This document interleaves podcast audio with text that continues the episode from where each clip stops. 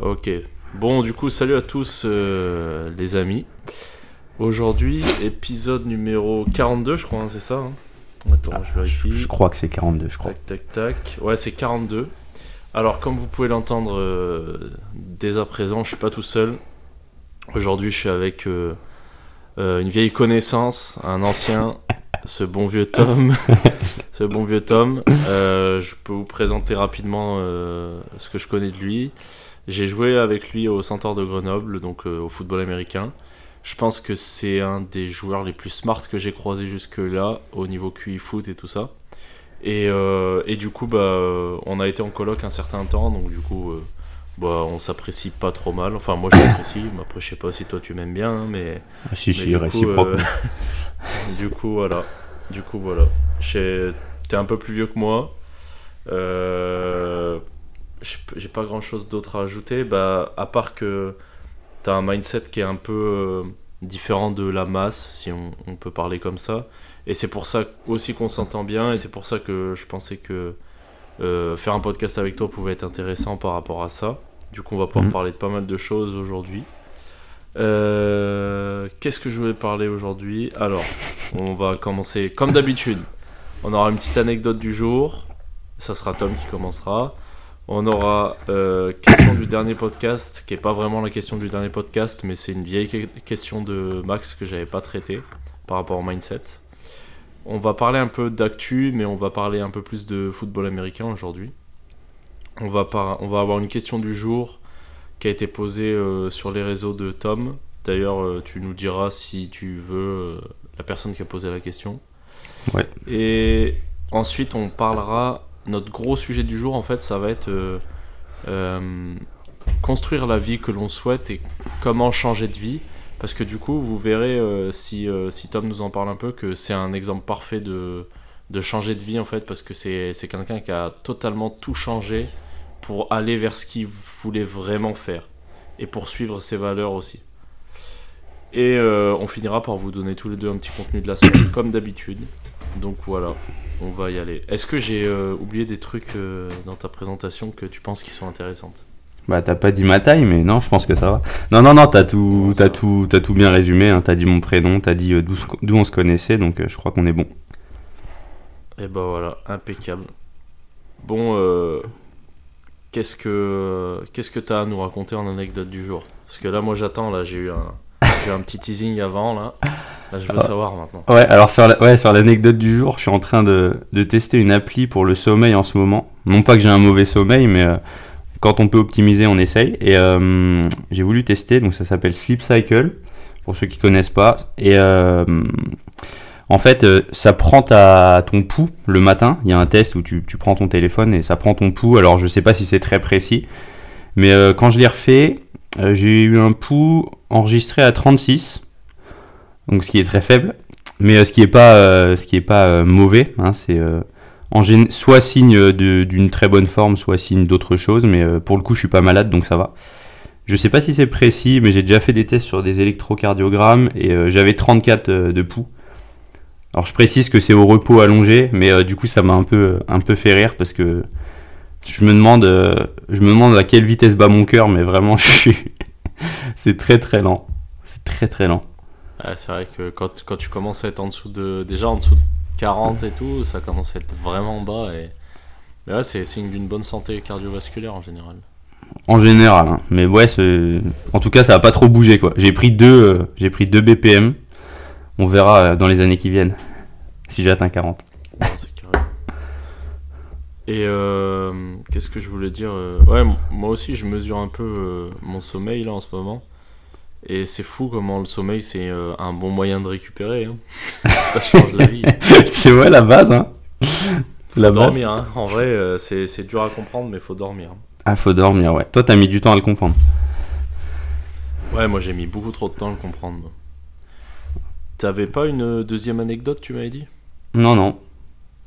Non, juste. Non, on est- Et, on est euh, bon et avec du coup, euh, tu parce qu'en fait j'ai regardé il y a pas mal d'outils euh, comme ça pour mesurer un peu ta forme tu sais il y a des bagues euh, je sais plus comment elles s'appellent euh, O-ring ou Aura ring je sais plus euh, Ouais, j'ai entendu parler de ça. des trucs Je vois ce que tu veux dire. pour mesurer ta forme et tout ça Ouais. et dans le sport il y a pas mal de mecs qui utilisent ça pour justement pour avoir une idée de s'ils sont en surentraînement ou pas tu vois Et tu es en train de dire que tu aurais peut-être pu utiliser ça pour mesurer ton. Bah, en vrai de vrai, euh, moi je, je suis mon sommeil euh, toutes les nuits depuis longtemps. En fait, j'ai euh, une appli, tu vois.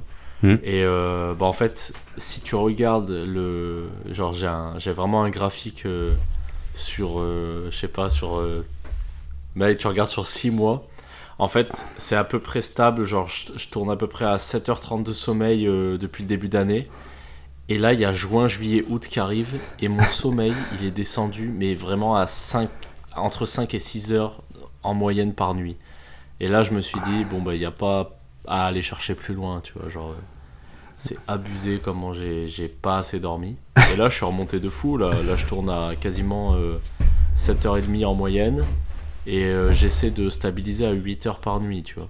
Mais euh, c'est pas évident en fait. Parce qu'il faut se battre et bah, par rapport à la vie quotidienne, tu vois, c'est dur de trouver euh, 8 heures de sommeil. Mm. Et en plus, pour moi, il faut, faut que j'arrive à me battre contre euh, mon mindset de connard de me dire euh, Ah bah si je dors, euh, je suis pas en train de faire un truc, donc du coup, je suis pas productif, tu vois. Ouais, toujours Donc, plus, euh, quoi. Ouais, ouais, c'est dur, hein, c'est très dur. Mais tu, tu fixes, toi, des, des horaires de sommeil réguliers? Enfin, est-ce que tu as des horaires fixes? Précis, genre Genre, tu te couches à, pas que- après telle heure et tu te lèves à cette heure-là, par exemple? Ouais, j'essaye. En fait, j'essaye de cadrer un truc, mais après, bah, tu fais au mieux parce que tu vois, par exemple, hier soir, euh, je rentre de Tonon. Euh, si je rentre euh, sans, sans trop faire de détours, sans trop, euh, sans trop rester parler avec les coachs ou avec les collègues, et, et que je roule un peu fort sur la route, ouais, au mieux, je rentre à minuit, minuit 15, minuit 30. Donc déjà, tu vois, ça, ça me bouffe pas mal de sommeil. Et en Ouais. plus, il faut que je mange en arrivant, sinon je, sinon je fais un malaise, tu vois. Donc du coup... euh, Logique, du coup, euh, du coup, ça fait que je me- j'ai dû me coucher à 1h30 hier soir, tu vois. Ouais, du coup, ça Sinon, décale un le- peu. Ouais, voilà, ça décale. Mais bon, après, ce truc-là, ça arrivera qu'une fois par semaine à terme, tu vois. Hmm. Parce qu'au final, euh, au final, après le reste du temps, j'essaie de me coucher. euh, En fait, j'ai- la règle que j'essaie de me fixer, c'est qu'à 23h, je dois être dans mon lit. Et après, euh, dans mon lit, j'ai le droit euh, juste à. Je dois poser mon téléphone, en gros. Mhm. Et j'ai juste le droit de lire. Donc, du coup, euh, ça fait que. euh, Bah, tu au bout de 15-20 minutes de lecture, tu sais, t'en as ras le cul, t'as envie de dormir. Ouais. bon. Ouais. C'est c'est ça les règles que j'essaie de me fixer, tu vois. Et après, je, je, je m'interdis de mettre un réveil avant, euh, avant 8 heures, sauf euh, cas exceptionnel, tu vois. Ok, ouais, si t'as un rendez-vous ou un ce truc. qui fait euh, que, ouais. ouais. voilà, ce qui, ce qui fait que, que maintenant, ça tourne pas trop mal. Ok. Donc là, tu vois, normalement, 23h, 8h, même si je traîne un peu, tu vois, genre, au pire, je vais avoir 8 heures de... Au pire du pire, j'aurai au moins mes 8 heures de sommeil, tu vois. Hmm. Ouais, à peu près, ouais. Si tu t'endors assez bien, Et- ouais. Ouais, voilà, c'est ça. Mais en général, je m'endors assez bien parce que, bon, tu sais, t'as vu, avec beaucoup d'entraînement et tout, au final, euh, t'as pas trop de peine à dormir. Oui. En général, oui. Donc, euh, donc voilà. Euh, J'ai pas vraiment d'anecdote du jour, moi, en fait, je suis en train de réfléchir. Ouais, allez, si, je peux raconter un truc un peu marrant qui m'est arrivé hier soir. Euh, Du coup, alors là, les gars, le truc de fou, j'ai failli refaire un covoite avec la, la prof de philo. Et au final, euh, l'entraînement a fini plus tard, donc du coup, j'ai pas pu, euh, j'ai pas pu covoite avec elle. J'étais dégoûté parce que je voulais reparler un peu avec elle euh, de philo, mais du coup, bah, ça n'a pas été possible. Par contre, j'ai ramassé deux personnes sur la route à Chambéry. Et en fait, c'était deux étudiants étrangers. Il y avait une fille qui était en Erasmus, c'était une espagnole, et il y avait un mec, c'était un américain. Et du coup, c'était drôle de parler avec lui. Et du coup, on a, on a, on a parlé de plein de choses euh, par rapport à, à l'anglais, par rapport à comment l'anglais est, appris dans les écoles en France et tout. Et, euh, c'était super intéressant. Et euh, c'était marrant parce qu'en fait, je lui ai dit que je faisais du football américain. Il a fait waouh et tout. il, était, il, était, il était content, tu vois, de, de voir un truc de son pays. Et, et il m'a trop fait rigoler parce qu'en gros, on parlait des accents, tu vois. Et Ah. euh, il m'a dit, ouais, euh, je, je lui ai dit, tu sais, les, les, les Français, euh, ils ont un accent qui est rincé et tout, genre, t'en penses quoi et tout. Et il me dit, bah en vrai, il me dit, vous êtes vachement bloqué avec l'accent, mais en vrai, c'est pas grave, tu sais, on arrive à vous comprendre. Il dit, regarde, c'est comme moi et tout. Et là, et là mec, il, il m'a fait le vrai accent américain quand il parle français, tu vois. Et mec, c'était tellement drôle, j'avais l'impression d'être dans un reportage, tu sais, RMC Découverte. tu sais, genre, c'était trop drôle. Il a vraiment fait l'accent américain de base, euh, j'ai trop rigolé. Mais bon, du coup, voilà, euh, j'ai fait la route avec eux, c'était cool. Donc voilà, j'ai pas plus d'anecdotes du jour pour moi. C'est bien. Euh, on, va pas, on va passer direct à la question euh, du dernier podcast. Euh, je te laisserai commencer pareil, Tom. Alors, c'était Max qui nous a posé la question. D'ailleurs, on fait un gros coucou à Max qui, là, euh, alors qu'il est, doit être en train de boire un café au Starbucks parce que c'est un putain de parisien maintenant. Dans son souk là, il a un coup- café, c'est le Ouais, souk. voilà. Il sait, si, si il écoute, Alors. il sait. Il sait de quoi je parle. As-tu déjà eu un meilleur mindset qu'aujourd'hui? Si oui, pourquoi tu l'as changé et essayes-tu de devenir comme avant? Tu veux que je commence? laisse, euh, Tom. Ouais. Ouais. Euh, c'est une bonne question. En vrai, je pense pas, parce que ça a évolué euh, avec les années. Et tu sais, on fait partie de, de ceux qui essayent toujours de, de s'améliorer. Mm. Euh, Enfin, je pense que c'est comme ça qu'il faut voir la vie. Et en vrai, je, en grandissant, je pense que mon mindset s'est amélioré. Je pense pas avoir déjà eu un meilleur mindset qu'aujourd'hui. Bien qu'il y ait encore beaucoup, beaucoup de travail, mais du coup, je pense qu'aujourd'hui, on est plutôt pas mal et que je vais continuer à chercher à l'améliorer. Donc euh, je peux pas répondre à la deuxième question si oui, pourquoi l'as-tu changé? Parce que je, je pense que ça va crescendo, si on peut dire ça comme ça, et que c'est mieux aujourd'hui que qu'hier. Voilà. Ok. Et qu'est-ce qui. Pour toi, qu'est-ce qui définit un bon mindset? Ouah, c'est une vaste question ça. Euh, et déjà, et déjà, pour toi, c'est quoi le, le mindset? Le, le mindset, c'est euh, bah, c'est l'état d'esprit, la mentalité euh, avec laquelle tu, tu veux vivre, avec laquelle tu veux faire les choses. Euh, maintenant, le. Attends, c'était quoi Tu, tu m'as dit état d'esprit? Qu'est-ce que tu m'as dit avant disais- la première question? Tu m'as demandé Ah, ce que c'était et ensuite tu m'as dit. Je t'ai dit quel était le, le mindset pour toi, donc ça, t'as répondu. Et je t'ai dit Ouais, juste qu'est-ce avant. qui, pour toi, définit un bon mindset? Ouais, voilà, c'était ça. Ouais, la vaste question. Euh, putain, qu'est-ce qui définit un bon mindset? Ouais, celle-là, j'aurais dû la préparer. euh, je Après, sais pas. je l'ai faite euh, là maintenant. hein. Ouais, non, mais c'est une bonne question. Je sais pas, je pense le fait de toujours euh, chercher à s'améliorer, toujours chercher à faire quelque chose, à rester actif, éviter d'être sur place. Quoi qu'on. Ouais. Tu sais, éviter, euh, ça c'est un truc dont je discute souvent avec les gens, euh, avec mes proches et tout, c'est la mentalité du tout ou rien. C'est éviter de bah, d'être euh, trop manichéen, tu vois, de vraiment avoir ce truc de ok, là je peux pas faire tout, mais je peux quand même faire un peu, je peux quand même avancer, je peux Oui. quand même faire un petit truc, un petit pas, tu vois, et, euh, et aller dans la bonne direction. Donc euh, je dirais qu'il y a, il y a ce truc-là, tu sais, d'être un peu nuancé, un peu plus nuancé dans, dans l'approche de, de la progressivité. Euh, putain, on pourrait en parler des heures de ça, mais c'est c'est une très très vaste question. Ouais, c'est vrai, c'est vrai. C'est ça fait un peu écho à un, à un podcast qu'on avait fait avec Max où on avait parlé un peu de. Enfin, je sais plus si on l'a fait ou pas, mais on, on en a parlé en privé en tout cas. On, on comparait un peu cette mentalité de soit t'es en mode euh, all-in et genre euh, tu fais toujours tout à fond, Mm. ou soit t'es en mode euh, ben chaque jour t'essaies de progresser un peu, tu vois.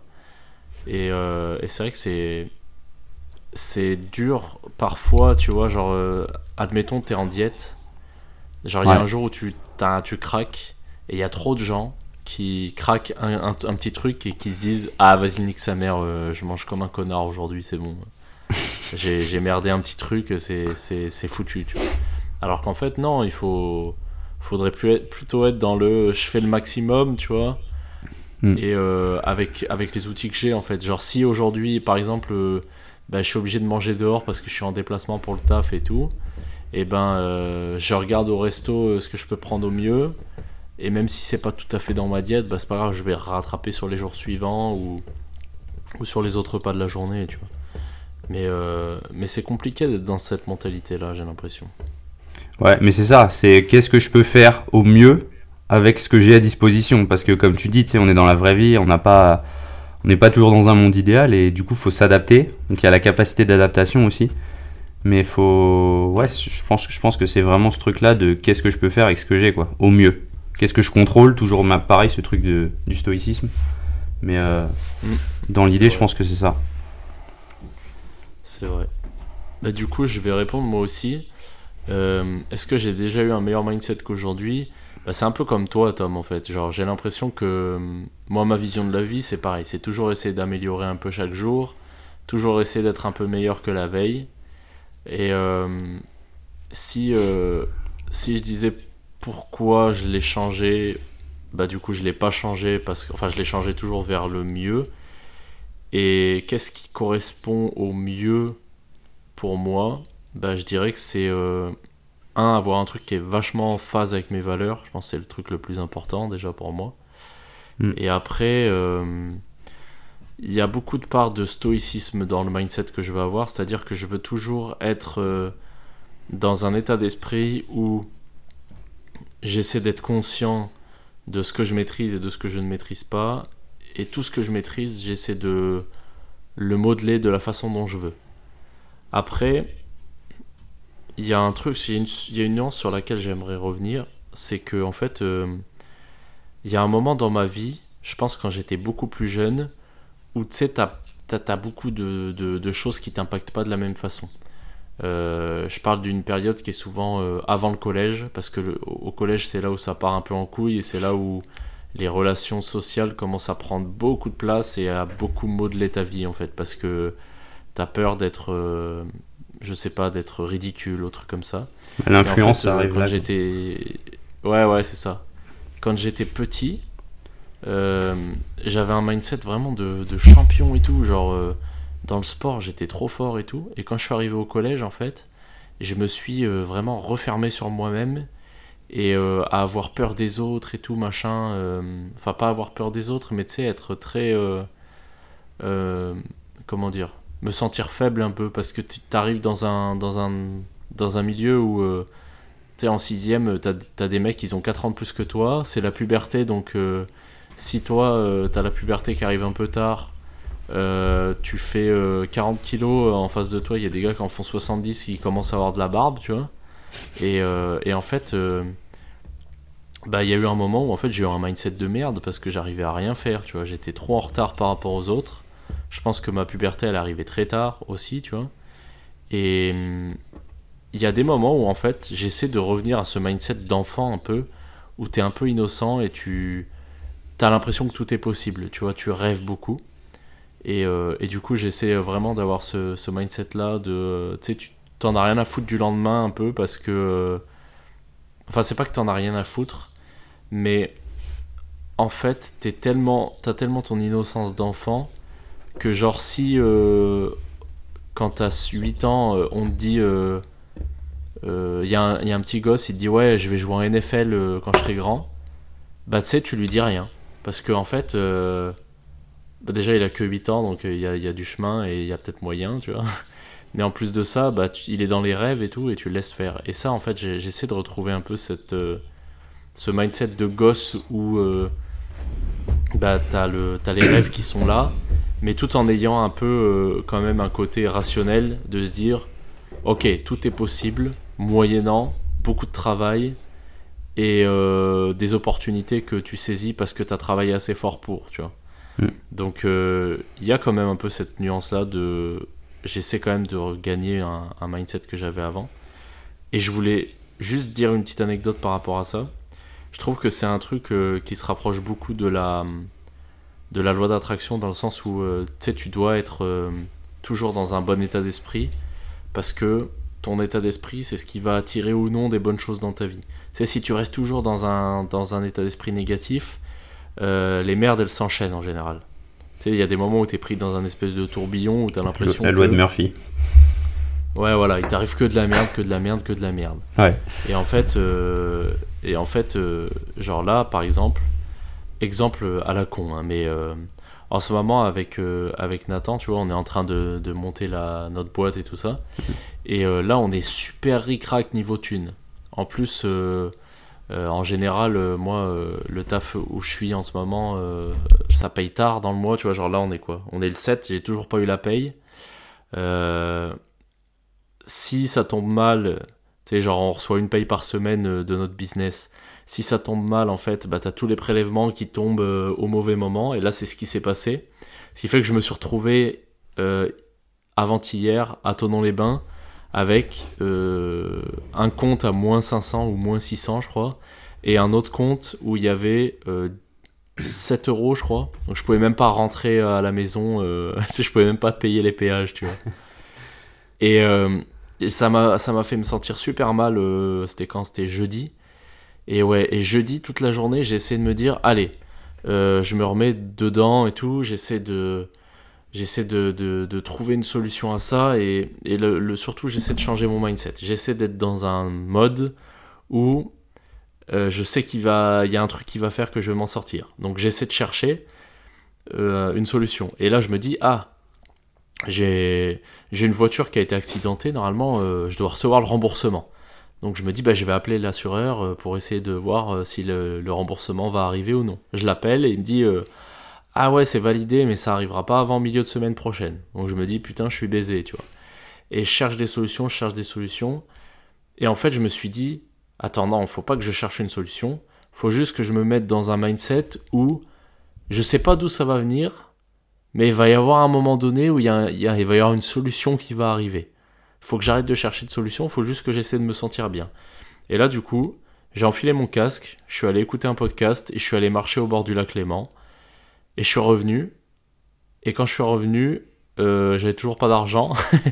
mais le lendemain matin, quand je me suis réveillé, et ben il y avait eu un virement de 10 euros. Et genre juste qu'il faut pour payer le juste qu'il faut pour payer le, le le péage de retour tu vois. Genre là j'ai 50 centimes sur mon compte tu vois. Et genre en fait je me suis dit je me suis dit fallait juste que je sois dans le bon mood. Et, euh, et en fait la solution elle arrivée de nulle part parce que c'était genre une c'est un truc à la con hein, c'est euh, en fait quand euh, quand il y a quelqu'un qui a une infra- qui a une infraction avec un, une, une de mes voitures de loc et ben euh, je dois remplir des papiers pour euh, transférer l'infraction au conducteur, tu vois. Mm. Et euh, c'est facturé 10 euros parce que ça me demande du temps, en fait. Et bah, du coup, j'ai reçu ces 10 euros là à ce moment-là. Donc, c'est random de fou, tu vois, mais, mais en fait, tu vois, être dans le bon mood, ça te permet toujours de t'en sortir. Donc, c'est pour ça que je trouve que le mindset est important aussi à propos de ça. Bon, c'était super long comme anecdote, mais voilà, c'était marrant. Ouais, mais ça ça m'a fait penser à un truc, ce que tu as dit euh, par rapport aux enfants, pour revenir dessus, enfin conclure là-dessus. Tu sais, euh, il y a un terme que tu n'as pas employé, mais tu parlais de, je crois, la naïveté, mais tu sais, en fait, c'est l'insouciance. Quand tu es enfant, Oui, oui, c'est ça, t'as- c'est l'insouciance. En fait, quand tu es enfant, c'est presque comme si tu avais confiance en toi à 100%, alors que tu pas forcément la compétence. Tu vois ce que je veux dire oui, c'est vrai, ouais. tu Ouais, vas, c'est tu vrai. vas dans une classe, euh, tu vas dans une classe de maternelle ou de CP, tu leur dis ok, euh, ok les gars, qui sait chanter? Ils vont tous lever la main. Maintenant, tu vas dans une classe. c'est Eh, putain de vrai, ouais. tous- Mais oui, alors que les mecs savent pas chanter. Tu vas au lycée et tu dis ok, qui sait chanter? T'auras personne qui sait, qui va lever la main. Peut-être une ou deux filles qui sait chanter. Même elle, si elle sait chanter, elle lèvera pas forcément la main à cause de des vrai. doutes, la confiance, l'influence, etc. Qui, comme on disait, arrive à partir du, du collège là, à peu près. Mais, euh, mais c'est pour ça, tu sais, quand t'es enfant, t'as vraiment cette insouciance. Et du coup, t'as as une surconfiance. Alors, pour la plupart des enfants, évidemment, il y a certains enfants à part, mais ce truc-là, il, est présent. Et c'est vrai que des fois, ça se perd un peu euh, quand on est adulte. Et le perdre totalement, c'est peut-être dommage. Ouais, ça, ça, je trouve ça ferme trop de portes en fait. Puis des fois pour des trucs à la con, hein, genre euh, des fois t'oses pas aller euh, demander un renseignement à quelqu'un ou euh, ou trucs comme ça parce qu'en fait t'as trop de t'as trop cette peur du rejet un peu de, du groupe en fait. Oui, bah oui. C'est trop grave en vrai, hein. c'est un truc de fou. hein. oui. Enfin bon. Bon bref, Euh, on passe à l'actu du jour. Alors on, on a regardé un peu avant, il n'y avait pas grand chose de, de fou, à part que c'est l'anniversaire de Vladimir, Vladimir Poutine, donc du coup on lui souhaite un joyeux anniversaire. Ouais, pas forcément. Et, euh, et ouais, après ça dépend des, ça dépend de comment on se place chacun, tu vois. Et, euh, et donc voilà, on n'avait pas grand chose à dire là-dessus parce que, euh, comme disait Tom avant qu'on enregistre, c'est sujet un peu sensible et tout ça. Et c'est compliqué d'en parler quand tu t'es pas vraiment à fond dedans et que t'es pas renseigné à fond dedans. Même si, moi, tout ce que je peux vous dire là-dessus, c'est juste de faire attention parce que c'est très instrumentalisé pour vous faire penser des choses ou vous faire basculer dans des idéologies. Alors qu'au final vous savez, dans la vie, il n'y a pas vraiment de bons et de méchants. En fait, il y a simplement des faits et, et, comment on se place par rapport à ces faits? T'as rigolé parce que je sais que j'ai commencé à dire euh, genre euh, j'ai cru que une dinguerie genre euh, ouais voilà ouais j'ai vraiment cru à ça t'étais tellement premier degré j'aurais pas pu là bon bref du coup on s'est dit on allait parler d'un sujet qu'on connaît un peu mieux et simplement pour dire qu'en fait bah nous on fait tous les, deux, tous les deux du football américain et là il y a une il y a la Ligue européenne qui est là depuis 2-3 ans je crois. C'est 3 ans il me euh, semble. Ça doit être la troisième saison ou putain je sais même pas. Si c'est ça. Troisième saison la troisième. Hein. Ouais c'est la troisième saison en ce moment. Et du coup, euh, eh ben on va avoir. Euh, il y a une nouvelle franchise qui a qui, euh, qui s'est intégrée au championnat. C'est donc les Bravos de Madrid. Enfin, je crois que c'est Bravos qu'on dit. Ouais. Et, et du coup, bah, je sais pas, je voulais rebondir un peu là-dessus par rapport au développement du foot US en Europe. Toi, tu. Bon, t'es plus dedans du tout. Enfin, si, indirectement, t'es encore dedans, je pense. Toi, tu penses quoi un peu de l'avenir du foot US en Europe euh, En Europe, je pense que. Alors, je sais pas, je suis de loin, hein. je, je suis pas les trucs très, très en détail, je regarde pas les matchs et tout, j'ai juste les résumés, les résultats, mais le LF a l'air de bien bien se développer quand même. Chaque année, il y a des nouvelles franchises. Alors, il y a quelques franchises qui ont sauté euh, depuis la création, mais chaque année, ça se, ça se disperse un peu partout. Tu as une nouvelle franchise du coup en Espagne. Euh, là, tu en as beaucoup en Allemagne, qui est un gros pays du foot européen. Tu as euh, la Hongrie, as la, je crois la République tchèque, l'Autriche aussi qui est costaud en foot. Bah, il y a la première franchise française qui est arrivée cette année en Suisse. Enfin, en fait, ça se développe bien. Petit à petit, j'ai l'impression que ça prend de plus en plus d'ampleur. Je ne sais pas jusqu'où ça va aller. Mais en tout cas, c'est bien parce que ça donne euh, de nouvelles opportunités euh, à plein de joueurs, à plein de clubs. Euh, le LF, ça a l'air d'être quand même assez, assez carré d'après ce que je vois. Pour avoir, été, pour avoir assisté à un match des Mousquetaires à Paris, donc qui est la nouvelle franchise, franchement, c'était au, c'était au stade Jean Bouin et c'était très. l'organisation était très carrée, c'était très professionnel. Euh, y Il y avait une bonne ambiance, il y avait un peu plus de 4000 spectateurs, je crois. C'était le premier match. Euh, et franchement, ça, ressemble, ça avait de la gueule, tu vois. Et euh, quand on regarde quelques années en arrière, on se pose la question est-ce que ça aurait été possible, tu vois? Est-ce qu'on aurait pu imaginer ça en France? Tu vois, en France, d'avoir un match de football américain comme ça, bah, professionnel, c'est presque pas impensable, mais presque, tu vois. Après, tout est possible, comme on le disait avant. Donc je pense que ça va dans le bon sens. Après, euh, avoir l'évolution pour les championnats euh, domestiques, tu sais, bah, par exemple le, football en France, euh, le championnat élite, si le niveau va pas régresser ou si au contraire il y a plus de gars qui vont pouvoir prétendre à l'ELF et qui du coup vont step up leur niveau pour aller en ELF, tout le monde va pas être pris, donc ils vont peut-être rester en élite, donc peut-être que sur le moyen long terme ça peut aider le championnat à se relever un peu. Mais là, dans l'immédiat, ça, baisse un peu le niveau, a priori, puisque les grosses écuries françaises perdent leurs meilleurs joueurs. Euh, même si, les, si les, les, saisons sont à cheval, tu sais, euh, je crois que le LF, ça démarre en septembre, si je dis... Non, ça démarre avant, je suis fou. C'est en avril? Mars, avril? Euh... Ouais, il me semble que c'est ça. Euh, il me semble que c'est ça parce qu'en fait, il euh, y a pas mal de joueurs qui commencent à jouer leur saison en, en D1 et qui, qui, partent en ELF. Ouais, voilà, c'est ça. C'est ça. Du coup, ils font le truc, ils font une mi-saison ELF, e mi-saison élite ou quoi. Donc après, voilà, à voir l'évolution, mais je pense que l'ELF c'est une bonne chose et pour le coup, ça se développe bien. Donc moi, je trouve ça cool. Ouais, et, et pour, pour rebondir sur le, le match, le premier match à Jambouin, c'était vraiment euh, bah, j'y étais aussi tu vois oui et pour le coup euh, moi j'avais euh, j'avais eu des j'avais pris des places VIP là dans le dans le petit carré là en face et c'était vraiment cool de fou. J'ai vraiment kiffé l'expérience, c'était un truc de dingue. Et, euh, j'ai eu la chance, en fait, euh, je connais un mec qui est, dans le staff euh, des mousquetaires et qui m'a un peu raconté comment ça se passait. Alors de l'extérieur, ça fait vraiment très pro, mais c'est vraiment... moi, moi, il m'a dit que c'était vraiment clairement... tu sais, c'était beaucoup de bricolage en soi, mais que c'était très bien fait et qu'ils essayaient de faire au mieux, tu vois. Mais hum, tout est géré vraiment par euh, la ligue en elle-même, le LF, tu vois. Donc que ce soit le merch, euh, tout ça, tu vois, tout est géré par eux et ensuite dispersé dans toutes les équipes. Donc c'est euh, parfois un peu complexe et il n'y a pas encore, euh, je pense, qu'il n'y a pas encore le budget que qu'on devrait qu'on devrait donner, tu vois. Mm. Mais euh, à mon avis, ça viendra, tu vois. Genre, moi, je trouve qu'il y a un taf euh, monstrueux qui est fait euh, au niveau des réseaux sociaux et tout, et ça va finir par payer. hein. Je je vois pas comment ça peut ne pas payer.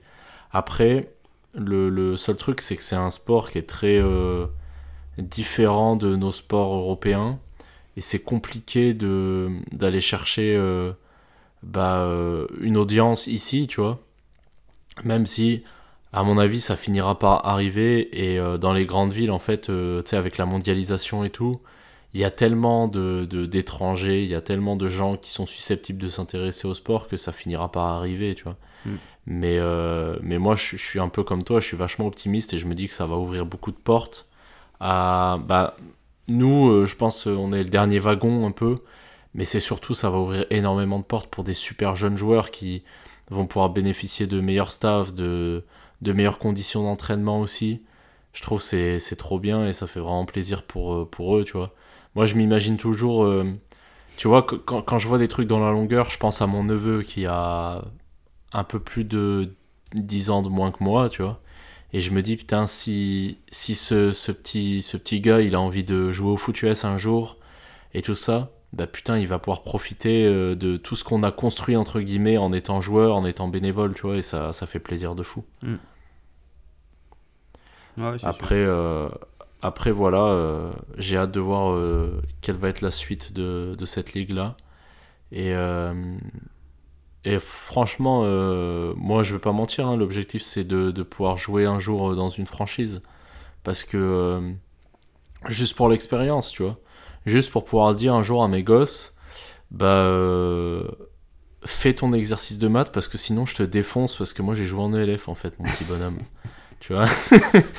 Et du coup, voilà. Du coup, voilà, voilà. J'ai pas grand chose de plus à dire là-dessus. Euh, je te propose qu'on passe à la suite. Allez. Allez. Alors, du coup, on avait la question du jour qui a été posée, je sais pas par qui. Tu, nous diras si tu veux, si, euh, si tu gardes anonyme ou non. La question, c'était comment développer ses fessiers. Et, euh, du coup, bah, vu que Tom, il est, euh, il est coach sportif, bah, je, vais, je vais le laisser parler de ça. Ouais, ouais c'est une question que j'ai reçue de Vanessa, de la part de Vanessa. Donc elle me demandait comment développer ses fessiers. Mais c'est une question qui revient souvent. hein.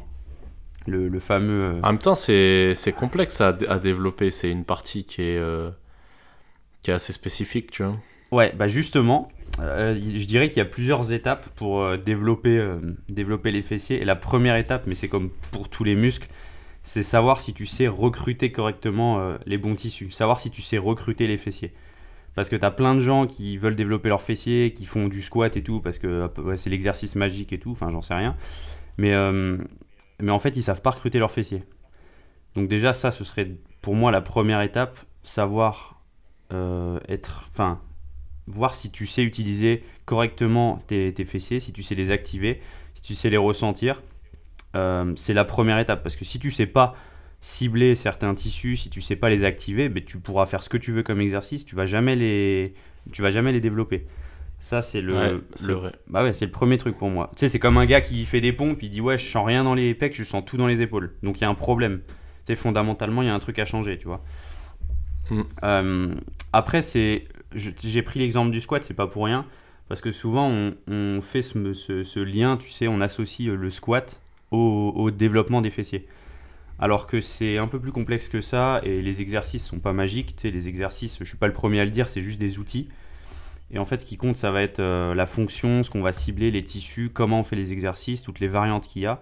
Et le squat, typiquement, il y a mille et une variantes possibles. Euh, et déjà, même sur le squat classique que tout le monde fait, tu vas déjà avoir euh, la différence entre hanche dominant ou genou dominant. Tu sais, si tu le fais genou dominant, tu vas davantage recruter l'avant des cuisses, donc les quadriceps. Si tu fais hanche dominant, tu vas davantage recruter potentiellement la chaîne postérieure, les fessiers et tout. Mais en fait, il y a des gens qui, peuvent faire autant de squats qu'ils veulent, ils vont jamais ressentir les fessiers. Alors qu'ils ont validé la première étape de savoir les recruter. Donc potentiellement, c'est peut-être pas le bon exercice pour toi, tu vois. Ça peut être euh, un bon exercice pour euh, monsieur A, mais pas pour monsieur B. Donc il faut trouver les exercices ou des variantes qui font que tu arrives à ressentir dans l'exercice les, tissus que tu veux cibler. Donc il y a des milliers de, possibilités. En squat, il y a plein de variantes. Il y a des fentes, euh, pareil, avec des variantes de tous les côtés, du hip thrust, des step up, euh, encore une fois avec euh, mille et une variantes. Donc il faut trouver des exercices qui, qui arrivent à, vraiment te faire ressentir les, fessiers. C'est ces tissus-là que tu veux cibler. ça, je dirais que c'est la deuxième étape parce que, encore une fois, le squat, c'est pas magique il n'y a aucun exercice qui est magique. Donc euh, le spoiler, euh, désolé pour ceux qui attendaient un exercice magique, mais il n'y a pas d'exéo magique pour euh, développer ses fessiers, développer ses pecs, etc. Ça, c'est vraiment que des outils. Il faut penser au-delà de ça et différemment. Et du coup, une fois que tu as trouvé des exercices où tu arrives à ressentir les bons tissus, où tu arrives à, bah, là pour le coup, les fessiers, mettons les step-up, c'est un truc qui marche très bien pour toi. Bah, ensuite, il va falloir passer du temps sous tension donc ça veut dire pas faire une rep dans la semaine et puis euh, terminer, tu vois. Il va falloir passer du temps sous tension, donc mettre un peu de volume, euh, faire plusieurs séries, plusieurs reps, éventuellement envoyer différents signaux d'adaptation, travailler un peu en force, travailler davantage en, en volume, en endurance. Euh.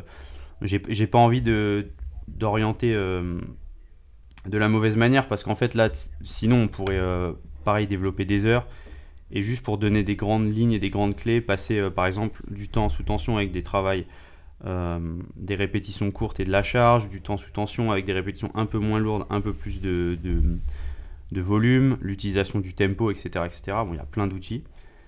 Euh, après ça, je vais dire ensuite de ça.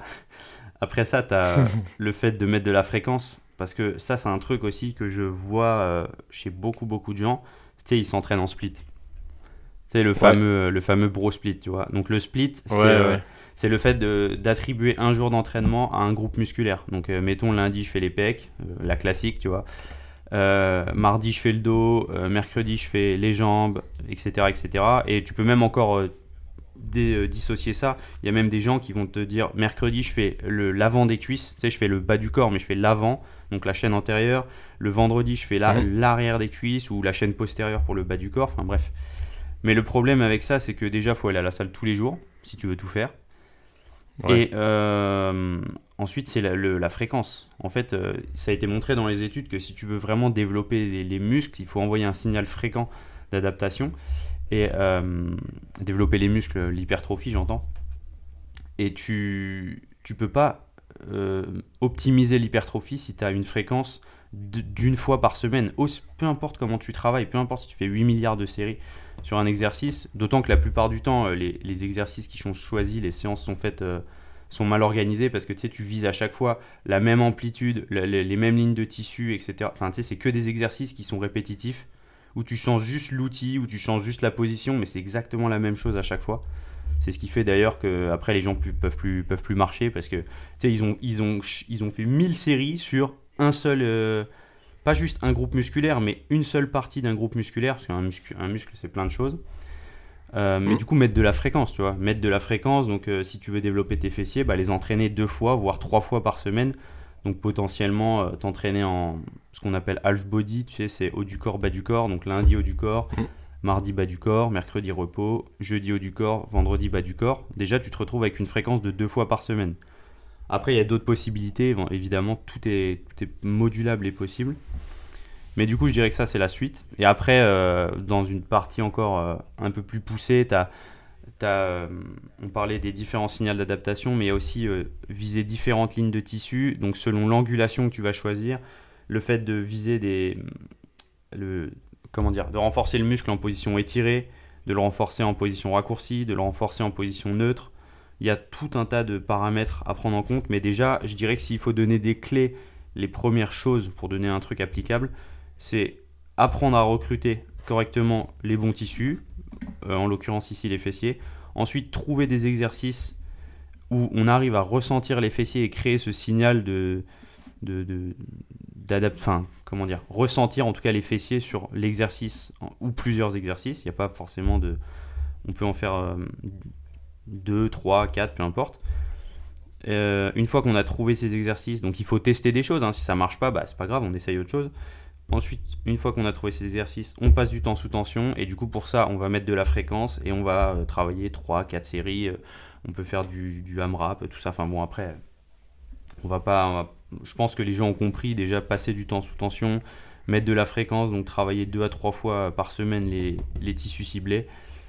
Et, euh, et, dans un premier temps, ce serait déjà pas mal. Je sais pas ce que tu en penses, toi, tu as, plutôt un, bon fessier de beaux fessiers euh, Ben, non, moi j'ai l'impression que je suis même un peu en retard sur les fessiers et, euh, et en fait ça a été, ça c'est vraiment, enfin bon toi tu m'as pas connu à cette époque-là, mais il y a une époque où j'étais vraiment très en retard au niveau de, bah, au niveau de mes fessiers du coup. Ouais. Au point que en fait les premières fois où je me suis entraîné avec mon, mon prep physique actuel ça a été très complexe de recruter sur certains exos euh, mes fessiers. Mm. Euh, je sais pas, je saurais pas dire pourquoi, mais je pense qu'en fait mes ischios prenaient beaucoup le relais. Et euh, ça faisait que bah, j'arrivais pas à contracter mes fessiers. On a réussi à débloquer ça. on a forcé un peu. Hein, on a, en gros, on y a mis, on y a mis un électrostimulateur, tu vois. Mm. Et euh, sur les exos, je devais euh, contracter les, fessiers. Bah, en fait, euh, on envoyait un signal électrique de façon à forcer la contraction et à m'apprendre à ressentir en fait ça et à renforcer en fait l'influx nerveux qui va jusqu'à bah, donner l'info à ton muscle de, de, de se de, contracter de se contracter bon mm. c'est dit très très vulgairement mais en gros c'est ça ouais mais c'est ça comme ça les gens comprennent je pense Ouais, voilà, c'est plus simple expliquer comme ça. Mais du coup, euh, moi, moi j'ai débloqué un peu euh, comme ça, et après, bah oui, euh, beaucoup d'exercices où j'ai essayé de ressentir les fessiers. après, je ne suis pas certain que ce soit vraiment la clé de, de sentir la contraction, notamment sur des exos polyarticulaires, tu vois, genre des squats et trucs comme ça t'as tellement de choses qui travaillent ensemble que bon, ah euh, je sais pas, je sais pas si euh, c'est vraiment une clé. Par contre, sur de l'isolation, ouais, je pense que c'est important de ressentir vraiment que tu travailles à cet endroit-là, tu vois.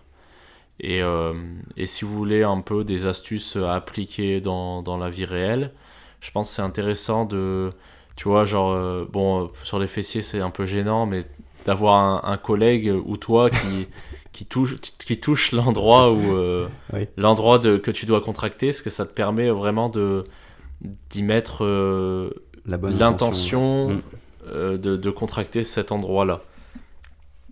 Après, je voulais revenir un peu sur ce, sur ce que toi tu disais.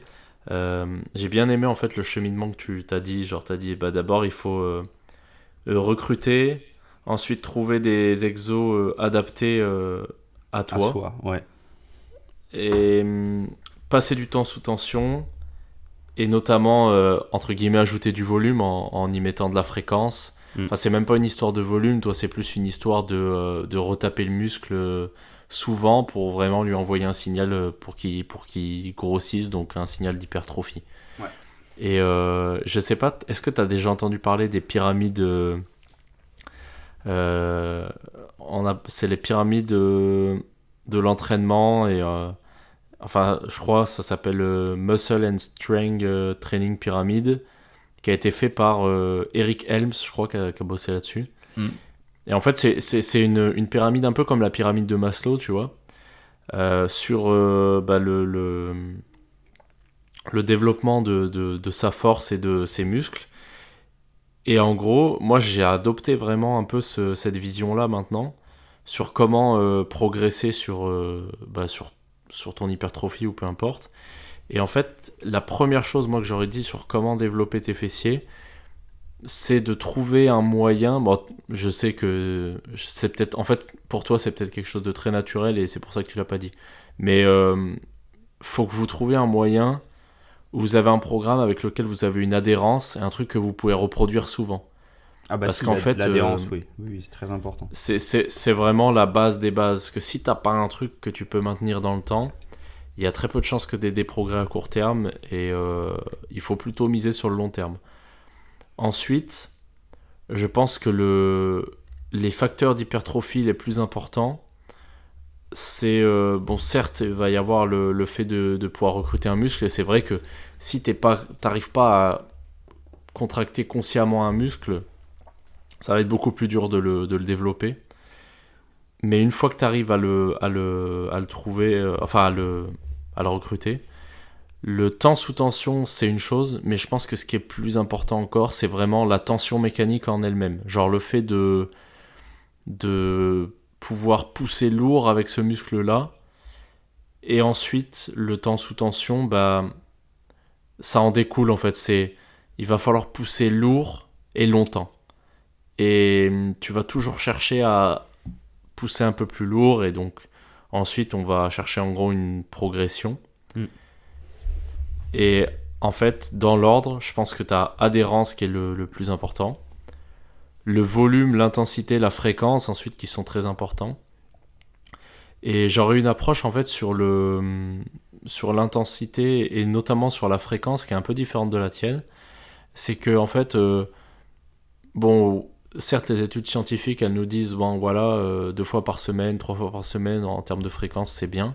Mais moi j'aurais plutôt tendance à dire que si tu vraiment dans la recherche de développer absolument un muscle, en fait faut que tu retaper ce muscle là à chaque fois que euh, tu es assez reposé pour pouvoir avoir euh, y mettre la même tension la même tension mécanique donc les, mêmes perfs en gros que tu as fait la séance précédente voire même mieux tu vois. En fait dès que tu assez reposé c'est là où il faut y retourner.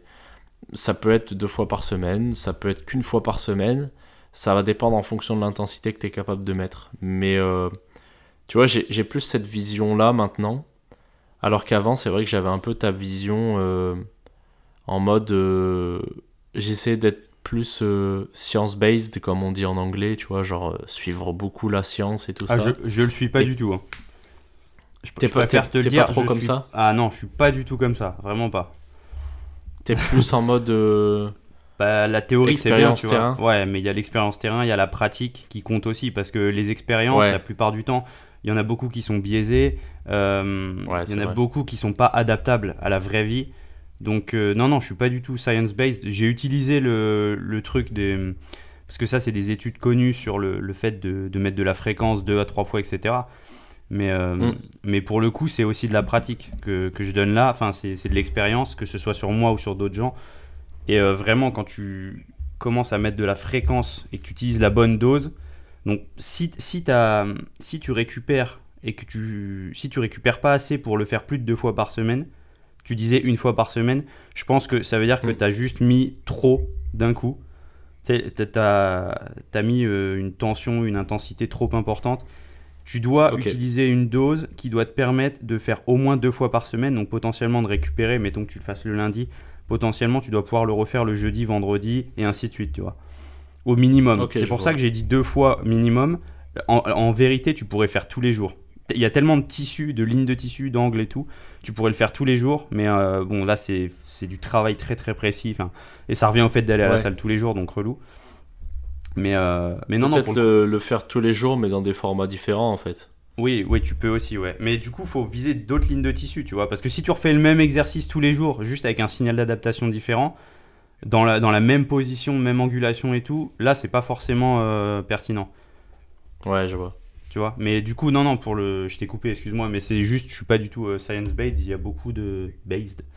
Il y a beaucoup de, de pratiques et de terrain. Et je préfère ça à la science. Même s'il faut pas exclure l'un, les deux, selon moi. Les deux sont pas. euh, En fait, faut combiner le, le- le meilleur euh, des deux, tu vois. Je dirais ça comme ça. Ouais, je pense que le- les deux sont des outils. En fait, la science, elle te permet de, de savoir un peu ce que tu dois faire.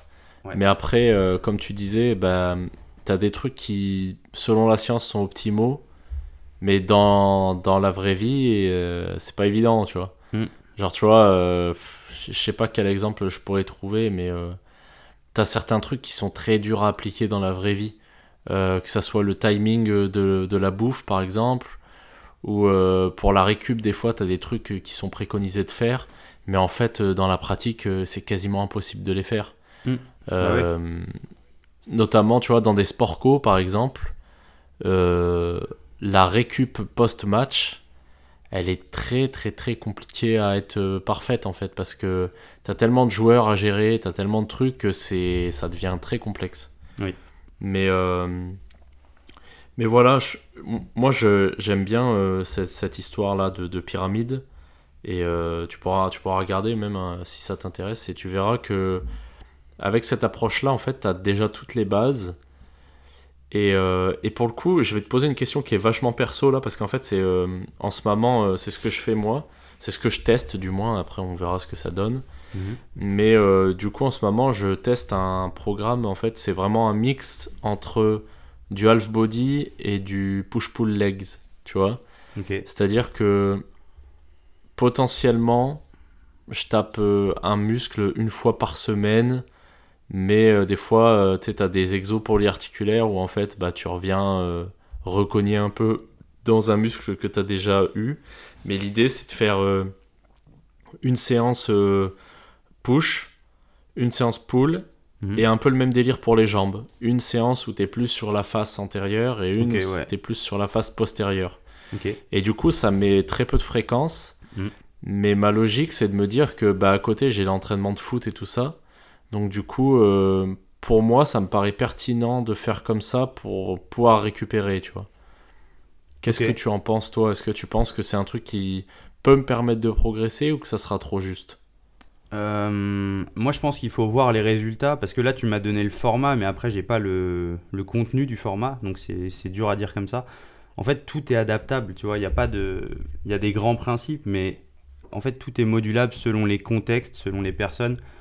Et euh, toi, tu as déjà de l'expérience, tu as déjà une grosse base, tu sais, tu as une grosse fondation, tu vois. Euh, Mm. Et tu. Alors, ça dépend des objectifs, parce que là, on parlait d'hypertrophie des fessiers, etc. Même si je pense que le, la fréquence, c'est important aussi sur d'autres types d'adaptations qu'on veut créer, par exemple l'adaptation de force, de vitesse, etc. Maintenant, euh, je sais pas comment tu entraînes quand tu fais push-pull et euh, du coup chaîne antérieure, chaîne post pour le bas, c'est ça? T'as 4 séances Ouais, c'est ça. par semaine? Ouais. Ouais, j'ai Euh, quatre séances et c'est très axé hypertrophie. En fait, là, je veux, je veux juste reprendre un peu de muscle et tout ça, tu vois. Ok. T'es ouais, t'es sur un arc euh, hypertrophique, enfin t'es un, sur un bloc Ouais. euh, hypertrophique. Ok. Bah c'est, en fait c'est à tester, tu vois, c'est à voir euh, toi les résultats parce que ça peut marcher. Tu sais la réalité c'est ça, c'est que ça peut marcher. Moi personnellement je l'aurais pas construit comme ça. Je pense que pour le euh, dans un but athlétique, euh, football américain, etc. Je pense que c'est pas le plus pertinent. Maintenant, encore une fois, tout est contexte dépendant et ça se trouve, ça peut, tu peux avoir de très bons résultats en fonctionnant comme ça, tu vois. Plus le foot et tout. Donc je sais pas pendant combien de Yes. temps tu vas le faire. Faut voir aussi le- l'objectif de, de- ce bloc-là. Parce que si ton objectif c'est vraiment juste de construire du muscle et de maintenir tes qualités athlétiques, bah ça, ça peut fonctionner, tu vois. Maintenant, si tu veux développer des qualités athlétiques comme ça, je pense que ce sera plus difficile. Alors, dépendamment de comment tu t'entraînes, encore une fois, mais c'est c'est super complexe. Si on va vraiment dans le détail, ça peut marcher, ça peut ne pas marcher. Je peux pas te dire oui ou non, tu vois. Ouais, je vois. Bah, je vais, euh, je vais tester ça et je te dirai ce que ça donne. Mais euh, dans l'idée, j'ai euh, j'ai des séances qui sont vraiment axées sur du travail athlétique ou, ou plutôt, ouais, genre vraiment tout ce qui s'apparente à être athlétique. Et après, j'ai séan- ces séances-là qui sont, en fait, c'est du travail de muscu, tu vois, mais moi, c'est mes séances plaisir, tu vois, c'est Oui. c'est les moments où je vais à la salle et genre c'est presque je décompresse en m'entraînant comme ça, tu vois. Donc euh, donc je vais voir en fait parce que déjà le côté euh, mental, tu vois, ça joue vraiment beaucoup en ma faveur euh, de faire ces séances là, genre je me sens trop bien, tu vois. Ok. Après faut que je vois si ça rentre en conflit ou non avec le reste, tu vois, c'est ça surtout. Et, et en termes de progression, je pense que la progression est plus lente, mais peut-être que les résultats du coup seront plus durables dans le temps si ça me fatigue pas trop, tu vois. C'est ce que je me suis dit en, en ayant la conception de ça, tu vois. Ouais, faut, faut tester. Du coup, euh, voilà. Mais euh, Du coup, voilà. parce que, est-ce que tu, tu, tu utilises la. Tu connais la conjugate method Euh, alors, de nom, ça me dit rien, mais peut-être que c'est un truc que je connais quand même. Vas-y, explique. en gros, pour, pour faire simple aussi pour ceux qui nous écoutent, c'est une approche de l'entraînement selon laquelle tu peux, en fait, tu peux combiner le meilleur de tous les mondes, tu peux euh, développer ou en tout cas euh, euh, viser différentes qualités athlétiques. Tu sais, ne pas exclure toutes les qualités pour une seule, tu vois. Par exemple, ne pas faire que de la force au détriment de la vitesse, de l'endurance, de l'hypertrophie, tout ce que tu veux, tu vois. Bien que, encore une fois, tout soit lié, tu vois. Quand tu fais de la force, tu vas avoir de l'hypertrophie, etc. Mais euh, en fait, c'est une, une approche selon laquelle tu vas avoir potentiellement un travail de force, donc de l'effort max, tu vas avoir un travail de vitesse, donc de l'effort dynamique, ce qui est pertinent, tu sais, quand on dans le monde athlétique ou dans le monde des, sports, euh, sport co, etc.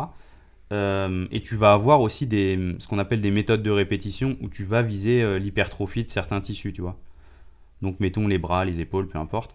Après, tu peux aussi faire de l'endurance, de la mobilité, etc. etc. Mais en fait, c'est une approche selon laquelle tu vas mettre de la fréquence, justement, et tu vas utiliser différents signaux d'adaptation, différents signaux, ouais. On fait du sport, hein, pas du français.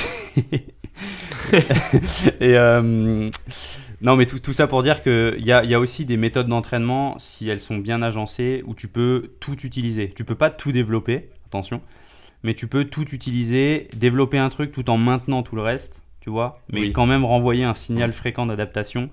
Euh, par exemple, comme je te disais, tu veux faire de la force, mais tu vas à côté quand même un peu maintenir le travail de vitesse, etc. En gros, il y a ces.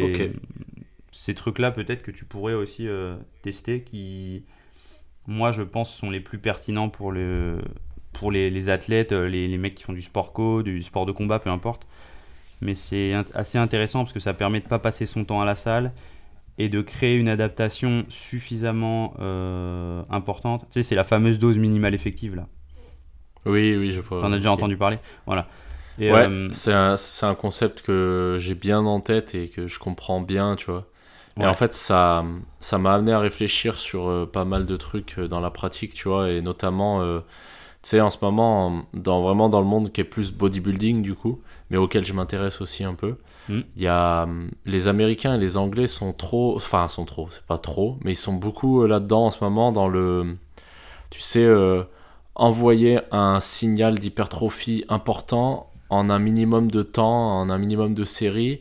Et donc, ils sont beaucoup dans le dans la méthode, euh, comment on appelle ça euh, Ah merde, euh, Heavy Duty, où genre en gros, tu, tu as une série très lourde, suivie d'une série un peu plus légère. Et hop, contraste, ouais. Ouais, t'as as terminé, euh, t'as terminé ta, ton, ton travail d'hypertrophie là-dessus en fait. Et, et euh, c'était une méthode qui avait été popularisée il y a longtemps par un bodybuilder qui a gagné Mister Olympia, tu vois. Mhm. Mais le truc c'est que bon, euh, tu sais qu'il y a les produits dopants, tu sais qu'il y a plein de choses, donc Ah euh, oui. tu t'es jamais certain de la méthode, mais apparemment ça semble fonctionner chez pas mal de personnes. Après, bon, euh, mais voilà, ça, ça fait vraiment écho à ce, ce truc-là de en faire le minimum qui te procure un résultat, tu vois. Ouais, qui t'apporte bah, la loi de Et Pareto j'ai un peu, tu vois. Ouais, c'est ça. Et j'essaie un peu de- d'appliquer ça en ce moment et je vais voir ce que ça donne parce que ça m'intéresse de fou. Mais euh, après, voilà, mon, mon, gros problème, c'est toujours mon, mon cerveau de. Tu sais, je suis un peu un goalbut. Genre, tu me dis, euh, ouais, tu vas, aller, tu vas aller à la salle tous les jours et tout. euh, mec, je suis content, j'y vais, tu vois. Mm. Genre, je pense qu'il y a un monde dans lequel euh, tu me files à manger, tu me files une salle de muscu et, et des livres, tu vois. Et je pense que je peux être confiné pendant 10 ans, tu vois. Genre, c'est un peu grave ça, mais, mais bon. Mais bon, voilà quoi. je vois très Je bien. pense, euh, je pense on va enchaîner parce que sinon on va pouvoir en parler toute notre vie là. Mais Ouais, euh, ouais, ouais, on pourrait développer longtemps. euh, on va passer au, au sujet du jour. Donc Ouais. euh, là, ça va, on va plus être axé du coup côté mindset, développement perso. Euh, le sujet du jour, c'était construire la vie que l'on veut. Comment on fait pour changer de vie Et euh, je, vais- te laisser en parler toi parce que je sais pas euh, ce dont tu veux parler, ce dont tu veux pas parler, mais en tout cas, toi, tu as eu un gros changement de vie Et bah, tu peux nous le raconter si tu veux. Et est-ce que tu peux nous, nous expliquer un peu comment tu as orchestré tout ça pour en arriver là où tu es aujourd'hui? Ouais. Alors attends, parce que du coup, il faut que je réfléchisse. Je pensais que tu allais me poser des questions et qu'il y ait une trame. Euh, ah, je te laisse faire la trame tout seul. Si je, prends, euh, si je reprends depuis le, depuis le lycée, quand j'ai eu mon bac, je suis parti en fac de sport parce que j'étais euh, j'étais déjà mordu de sport, j'étais à fond là-dedans. J'étais un peu curieux de voir ce que pouvait être la fac, mais j'avais pas de j'avais pas d'objectif de carrière dans le sport ou en fait je savais pas ce que je voulais faire. Et donc j'ai j'ai été à la fac, ça n'a pas duré longtemps parce que en fait j'ai bien vite compris que c'était pas pour moi. C'était pas euh, un monde qui, qui, me convenait, qui me correspondait. Et en fait j'avais une, une autre volonté, c'était euh, de carrière, c'était de rentrer dans les forces de l'ordre. Donc je pense que c'est ça que tu disais, je sais pas si tu veux en parler ou pas. Euh, donc je pensais que c'était une vocation d'aller dans les forces de l'ordre, donc j'ai passé le concours, etc. Je suis rentré euh, dans la police en tant que contractuel. Euh, et en fait, euh, donc au début, tout se passait bien. En plus, j'avais été très bon à l'école. J'étais bon aussi dans, mon travail. Tout le monde était satisfait de moi. Ça se passait bien. Mais en fait, avec le temps, j'ai fait que 3 ans. Hein. Mais avec le temps, j'ai vite.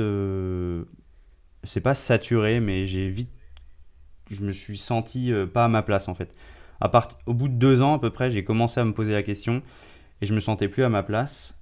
Et euh, bon, il y a eu 8000 euh, choses qui ont fait que je me suis posé la question, mais il y avait aussi l'aspect du sport, tu sais, du foot. Donc on se connaissait pas encore à cette mhm. époque-là. Je jouais dans, dans le club de, de ma ville de, de ma ville d'enfance, donc je jouais en, D4. Et en fait, on avait fait un camp avec justement euh, ton coach aujourd'hui à Tonon, qui était venu à OCR, qui nous avait fait un camp, un camp de foot. Et en fait, donc je l'ai rencontré ce jour-là, on a discuté. Et euh, moi, je, voulais, je voulais euh, jouer à un plus haut niveau. Je voulais jouer en élite ou quoi. Lui, il était coach au Centaure. Et en fait, ça, ça a matché. On a discuté. Il m'a fait comprendre que je pourrais venir au Centaure, etc. Et du coup, il a fallu que je fasse un choix parce que soit je continuais la police, j'avais passé le concours pour être, euh, pour être titulaire. Parce qu'en gros, j'étais contractuel, donc c'était pour être titulaire. Après, c'était fini, c'était carrière. c'est finito, finito pour le reste. Soit, du coup, je devais aller.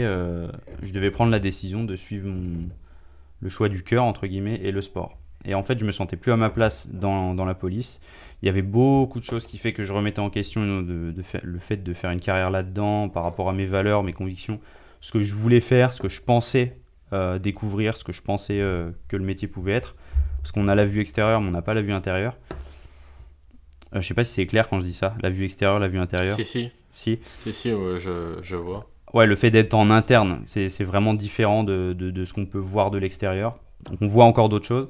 L'envers du décor, si je, si je peux dire. Et, euh, et du coup, j'ai fait le choix en fait de bah, d'aller du coup à Grenoble pour le foot et de, de suivre euh, de suivre la voie du sport et donc cette reconversion euh, cette reconversion totale sachant que j'avais eu le concours pour être titulaire que j'avais une carrière assurée salaire assuré, enfin tu sais sécurité de l'emploi ce que tout le monde recherche un peu tu vois ouais. et donc je suis parti à Grenoble pour reconversion pour le foot et devenir coach sportif. Donc j'ai passé, euh, passé des diplômes, etc. Je fais que ça là depuis, euh, depuis maintenant deux ans et demi. Formation, diplôme, enfin pour être le plus compétent possible en fait. Et, euh, et donc ensuite été à Tonon l'année dernière, là où tu es actuellement. Et donc j'ai arrêté, j'ai arrêté le foot, là j'ai décidé d'arrêter cette année euh, pour me concentrer sur d'autres choses, du coup sur l'aspect business, l'aspect euh, développement euh, professionnel. Parce que je suis de ceux qui n'arrivent pas à faire plusieurs choses à moitié. Tu sais, toi, c'est un truc que tu arrives très bien, pas à faire à moitié, hein, c'est attention, hein, laisse-moi finir. Mais toi, tu arrives très bien à gérer, par exemple, le foot à haut niveau, là, donc le foot à tonon, par exemple, donc avec beaucoup d'entraînement, de, de, de charges de travail, tu sais, le playbook, etc. On en parlait euh, avant, le, avant le podcast, tu as, vu ce que c'est. Et euh, le fait de gérer à côté un business, de développer des choses et tout. Toi, tu arrives très bien à faire ça. Moi, c'est un truc que j'ai encore du mal à faire. Je suis pas très bien organisé.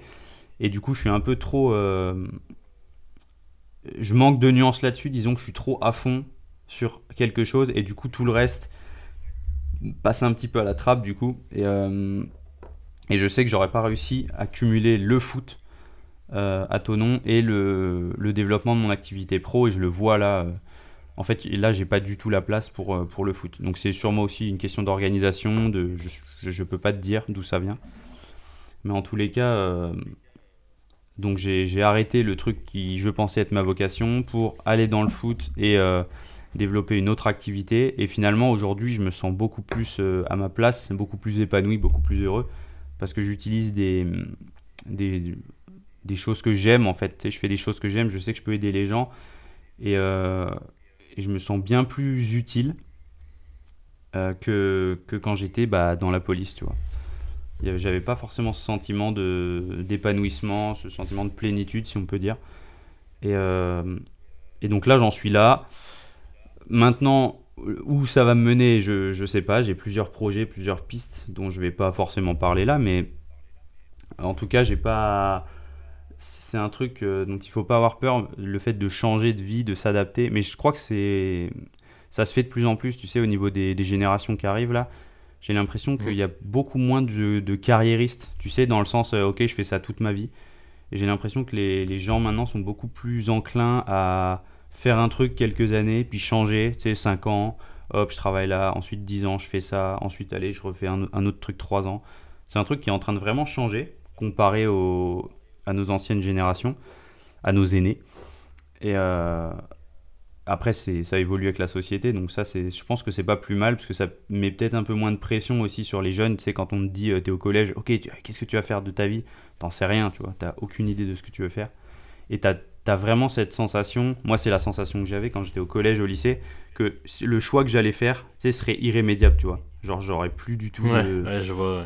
Tu sais, il n'y a, pas, y a pas, pas moyen de faire machine arrière, alors qu'en fait, euh, tu peux faire machine arrière 800 fois, changer, essayer un truc, ça marche, ça marche pas, hop, tu fais autre chose. Enfin, du coup, euh, quand je l'ai fait, c'était un peu l'inconnu, tu vois, c'était un plongeon, euh, un plongeon dans l'inconnu parce que je savais pas vraiment ce qui m'attendait derrière, mais au final, je regrette pas de l'avoir fait. Je suis pas encore là où je veux être, j'en suis loin même, très très loin, mais en tout cas, je suis en train de d'avancer dans la bonne direction, dans la direction où je veux aller. Donc, donc ça, c'est cool. Je sais pas si tu as des questions, euh, tu voulais poser des questions en particulier là-dessus. Mais du coup, le fait de changer de vie, euh, voilà, bah vas-y, je, je, suis. Eh ben, euh, déjà, le, le, premier truc, je voulais savoir, euh, tu sais, tu dis, euh, as mis, au bout de deux ans, tu t'es senti plus à ta place et plus en phase avec tes valeurs dans le métier que tu avais au début. Mhm. C'est quoi exactement ce qui t'a ce qui t'a fait ce qui t'a fait ressentir ça en fait? En fait, tu sais, bah, on est tous conscients du contexte de la société, euh, de ce qui se passe avec les forces de l'ordre, etc. Et c'est. Euh, on pense que toute la police est raciste, etc. Bon, on va pas, on va pas épiloguer là-dessus, mais moi j'avais, euh, j'avais ce sentiment de que, en fait, le monde entier est contre toi et que tu que t'aides personne. Tu sais, la réalité, c'est que t'aides des gens, tu vois. Mais les gens avec lesquels tu as, les gens auxquels tu as affaire quand tu travailles, les interventions, etc., c'est jamais des gens qui, vont te dire merci, tu vois. c'est toujours euh, les gens que tu vas enfermer, donc des gens qui sont problématiques, etc. Euh, et il y avait beaucoup, beaucoup de, de conflits internes, tu sais, dans ma tête. Euh, alors, j'ai jamais été à l'encontre de mes valeurs, hein, je, tiens, je tiens à le préciser. J'ai jamais contrôlé un mec parce que pour sa couleur de peau ou quoi, enfin, je, ça, c'est un truc que je ferai jamais. Moi, j'avais des, des, valeurs que j'ai toujours. Tu sais, c'est l'intégrité, on en, on en, a déjà parlé. Mais mmh en fait, je voulais rester en phase avec mes valeurs. Et, euh, et comment dire ça, Tu sais, ta hiérarchie euh, peut être un peu contre toi parfois pour des trucs. Euh, pas, je, parle même pas forcément de la hiérarchie que j'avais là où j'étais, mais tu sais, je sais comment est le milieu, tu vois, vu que j'étais dedans. J'avais les échanges à droite à gauche, on voyait certains collègues qui avaient des problèmes et comment c'était avec la hiérarchie. Encore une fois, c'est pareil, ça dépend du contexte, ça dépend des individus, ça dépend des situations, mais euh, je sais pas, tu sais, c'est un truc, c'est un milieu qui est très, très anxiogène, tu vois. J'avais pas envie de devenir aigri, j'avais pas envie de, de faire carrière là-dedans parce que parce que c'est un milieu qui est difficile, c'est un métier qui est difficile. Et euh, respect d'ailleurs à tous ceux qui le font avec, euh, avec euh, comment dire passion, bienveillance et qui le font bien parce que c'est un métier très dur. Mais mais pas pour moi. Je pensais que c'était pour moi et en fait non, tu vois. C'est je sais pas si ça répond à ta question mais Ouais, si, si, un peu comme déjà. Et est-ce qu'il y a un moment où tu as eu un déclic franc qui t'a qui t'a fait dire bon ben là ce coup-ci j'abandonne pour de bon euh, ce, ce travail-là et, Ouais. euh, et je change? Oui. Oui, il y, a eu- il y a eu un moment, mais je tiens, je, je vais pas en parler ici, mais il y a eu un moment où je me suis dit, ah non, c'est pas possible, c'est trop. Je couvre pas une bavure, hein, je, préfère, je préfère le préciser, c'est pas une bavure ou quoi.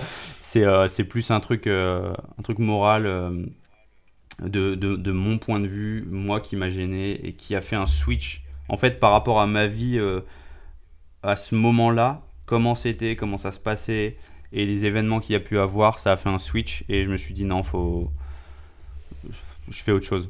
C'était plus possible. Ok, donc c'est plus un truc qui, qui est venu euh, du travail, mais pas un truc qui est venu, genre par exemple, je sais pas, euh, c'est pas un truc qui est, qui est venu de l'extérieur du travail en mode, euh, t'as eu un déclic euh, dans ta vie de te dire, euh, oh purée, faut, faut que je parte dans un autre domaine. C'est plus le domaine dans lequel t'étais euh, qui a fait que un événement s'est produit et t'as voulu en partir. Euh, non, je dirais que c'est un ensemble. C'est un ensemble, ensemble, de choses euh, par rapport au travail, mais aussi par rapport à ma vie, à ma vie extra professionnelle. Ok. Parce que du coup, j'imagine que c'est à peu près arrivé en même temps que le moment où tu, tu rencontres Charles, euh, qui, qui à ce moment-là est cordeau def euh, au Centaure. Ouais, non, ça c'était juste avant. Enfin, le, la rencontre avec Charles, le camp, etc., ça s'est fait juste avant. Et euh, en fait, quand je l'ai rencontré, après, il y a eu tous ces mois de réflexion, tu vois. Je- moi, j'avais déjà ce truc-là en tête. Ça, ça poussait encore un peu plus dans cette direction. Et après, il y a eu des choses qui, qui se sont passées, qui ont fait que euh, finalement, voilà, c'était pas, c'était pas pour moi. Il fallait que je change de, de voie. Est-ce qu'il y a eu des, hum, des peurs ou un peu des. euh, Est-ce qu'il y a un moment donné, tu t'es dit, est-ce que je, je, je, je saute vraiment le truc euh, Parce que du coup, bah, comme tu disais, t'as plus de sécurité de l'emploi, t'as plus euh, d'entrée d'argent et tout. Est-ce que t'es- t'y allais un peu en mode kamikaze ou est-ce que t'avais un, un matelas de sécurité T'avais quelque chose, tu vois? Euh, ouais, j'y ai... Pas kamikaze, mais euh, forcément, j'ai eu des peurs, des doutes et tout, tu vois. Parce que tu te poses la question, tu es dans une situation où tu es très stable. Tu sais, t'es- t'es- t'as une voie, t'as une sécurité de l'emploi, tu as une voie toute tracée, tu vois. euh, sur toute la carrière. Mais euh, en fait, c'était tellement fort, tu sais, en, en moi, le, ce que je voulais et ce que je voulais plus, Ouais.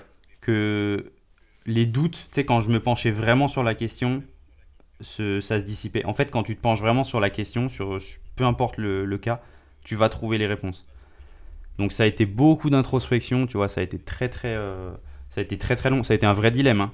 Vraiment, je me suis posé la question longtemps. J'ai demandé euh, l'avis, euh, j'en ai discuté pas mal avec mes proches. Non, ça a été dur, même avec des collègues là à l'époque avec qui j'avais pas mal échangé là-dessus. Non, c'était, euh, ça a été un choix difficile. Il y avait des craintes, des doutes. J'avais un matelas de sécurité plus ou moins parce que j'avais mis un peu de sous de côté. Mais euh, je savais pas forcément où j'allais, tu vois. J'avais pas de plan, euh, tout, dessiné. Et d'ailleurs, je, je conseille pas de faire euh, exactement ce que j'ai fait parce qu'en général, on conseillerait plutôt de quitter son emploi quand on a un, quand on a un backup, tu vois, quand on a un plan. Et moi, à l'époque, j'étais un peu plus jeune, un peu plus fou. Et puis je l'ai fait, tu vois, il y avait- il y avait le foot, il y avait l'appel du sport, il y avait, euh, y avait trop de choses. Et j'ai fait, et je me suis dit, de toute façon, je vais retomber sur mes pattes, je vais me débrouiller, je vais trouver un truc. Et après, ça a été le cas, tu vois. Et au final, c'est une des meilleures décisions que j'ai prises. Aujourd'hui, je la regrette pas. Mais à l'époque, si, doute, crainte, évidemment, euh, un, peu, un peu la peur de l'inconnu. Ouais, ouais, j'imagine, j'imagine. Et hum, qu'est-ce que qu'est-ce que je voulais dire euh, Je sais pas, en fait, t'as répondu à pas mal de choses déjà. Mais euh, tu tu penses que c'est un truc qui est, qui est venu en, tête pour toi de vraiment fuir un, milieu qui te plaisait vraiment plus? Ou est-ce qu'il y avait aussi euh, quelque chose en toi, tu vois, genre euh, je dis peut-être un, un truc débile, tu vois, mais, mais moi, par exemple, des fois, enfin, moi, ce qui m'a donné des déclics un peu sur les choix dans ma vie et tout ça, parfois ça a été d'écouter un peu des gens, euh, d'écouter un peu le, le mindset de certaines personnes. Et c'est Mhm. ça qui m'a poussé à, à avoir des réflexions des fois et à, à changer totalement de vie, tu vois. Est-ce que toi, c'est c'est venu aussi d'idéologie de l'extérieur? Ou est-ce que c'est vraiment euh, très personnel et euh, simplement des choix comme toi, comme ça que tu as fait? Euh, non, je dirais que c'est très personnel. Faut sa- Je vois un peu ce que tu veux dire. faut savoir qu'à l'époque, à ce moment-là, j'ai aucune connaissance sur euh, tout ce qui est investissement, c'est ce genre de choses. J'ai absolument aucune euh, ambition particulière toujours à ce niveau-là. Vraiment, à cette époque-là, j'étais euh, dans le monde de, bah, de la police et tout. Tu vois, il y avait la sécu de l'emploi, donc je me posais pas ces questions. Et j'ai commencé à me poser ces questions seulement après, et j'ai commencé à, à m'éveiller un peu mentalement, à, à ouvrir mon esprit, à, comment, à lire euh, plus de bouquins, tu vois, à me renseigner, à écouter des podcasts, euh, voir un peu justement l'investissement. Je l'ai découvert après. Donc c'était vraiment un truc interne, il n'y avait pas eu de discours d'idéologie, je suivais pas forcément d'influenceurs qui me qui tendaient vers le l'auto-entrepreneuriat, pardon, ce genre de choses. Mhm. J'étais vraiment en mode euh, non, vas-y, j'y vais. C'est le sport, tu vois. Le sport, ça a toujours été ça. Pour moi, c'était évident. Du coup, j'y ai été. Et après, je- comme je t'ai dit, euh, on verra où ça nous mène. Et c'est là, après, que je me suis développé, euh, bah, d'ailleurs, en partie grâce à ma sœur, que je remercie pour ça, qui, qui m'a beaucoup euh, éveillé sur le développement personnel, la loi de l'attraction, etc. Et après, j'ai Ouais. commencé à, à lire des bouquins, à, à écouter des podcasts, comme je te disais, regarder des vidéos. En fait, mon, le, ce, que je, ce que je consommais avant, ça a drastiquement changé après. J'ai découvert tous les, tous les, les influenceurs, mais du coup pas, pas télé-réalité, mais des influenceurs tu sais, dans le monde de la finance. Tu parles souvent d'Yann Darwin, des gars comme ça, tu vois. Euh, des gars sur Ouais. l'entrepreneuriat, style Tony Neves, ce ce genre de choses. En fait, j'ai découvert tout ça vraiment après. Bah d'ailleurs, je sais pas si tu te souviens quand on était en, en colloque à Grenoble, euh, tu m'avais montré Ouais. une formation d'un de ces gars là de Tony Neves. C'est la Ouais, première fois que je le voyais. C'est la première fois que je le voyais ce gars là. Tu vois Ok, ouais. Donc Ouais, vraiment- c'est récent en fait ça. Bah, ça a vraiment été un truc en interne. J'avais aucune connaissance sur tout ça et aucune, euh, aucune idée de tout ce qui était possible de faire, tu vois. J'avais pas tout ça. C'était vraiment euh, purement interne, purement, euh, purement sport. Je sais, choix du cœur. je pensais au long terme, à la carrière. J'avais déjà un peu ce côté long terme et tout, mais, mais j'étais vraiment. en fait, c'était plus c'était plus possible pour moi d'y rester. Il fallait que je change. Mais j'avais aucune idée de, de tout ce que c'était, euh, tout ce qui était possible de voir, de faire. Ok. Bah tu vois, c'est euh, c'est un peu euh, c'est marrant parce que ton histoire entre guillemets, elle fait vachement penser à je sais pas si t'as regardé un peu Yann Darwin comment il a commencé, mais euh, c'est un, c'est un peu le même délire en fait parce que lui, il était pompier pro. Et en fait, euh, bah du coup, pareil, sécurité de l'emploi, euh, t'es euh, fonctionnaire au final et partout autour de lui, en fait, lui c'était différent, c'est qu'il était dans une atmosphère où tout le monde veut se barrer, mais tout le monde est un peu fermé parce qu'ils ont tous une famille, euh, un truc, et euh, c'est ça. bah, ils, ils veulent pas prendre de risques, tu vois, ils veulent pas partir de, de leur emploi et prendre du Mm. risque. Et lui, pour le coup, euh, bah, il était pas, il avait pas forcément de, de, de- d'enfants, ni de femmes, ni rien. Et du coup, il s'est dit, eh ben, euh, c'est pas grave, je, commence à faire un truc en parallèle du taf, même si t'as pas trop le droit, tu vois.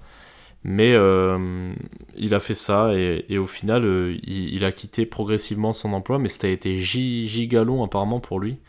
Et moi, j'ai- j'aimais bien écouter ces histoires par rapport à ça, parce qu'en fait, il parle souvent en fait de Clermont-Ferrand et c'était là où j'habitais à l'époque.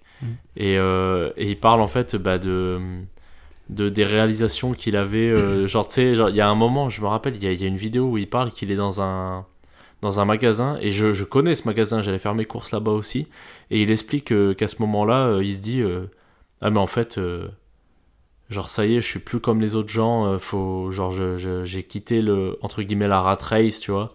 Mm. Et c'est c'est ouf en fait de, de voir à quel point euh, bah, c'est vraiment quelque chose qui est très euh, ancré dans le mindset en fait. Euh, si tu veux des changements, c'est beaucoup à propos du mindset que ça se passe, tu vois. Mm. Et je pense que la première réalisation à avoir quand tu veux changer de vie un peu, je sais pas si tu confirmeras ou pas ce truc-là, c'est de se dire qu'en fait, bah c'est toi qui as les choix dans ta vie en fait. Il n'y a pas de il a pas de truc qui est très précis qui définisse ta vie autre que toi. Genre euh, tu vois genre si demain euh, t'as envie de devenir un mec musclé, même si t'es rien aujourd'hui, bah il y a rien qui t'empêche en fait à partir de demain de tout faire pour aller dans ce sens-là en fait.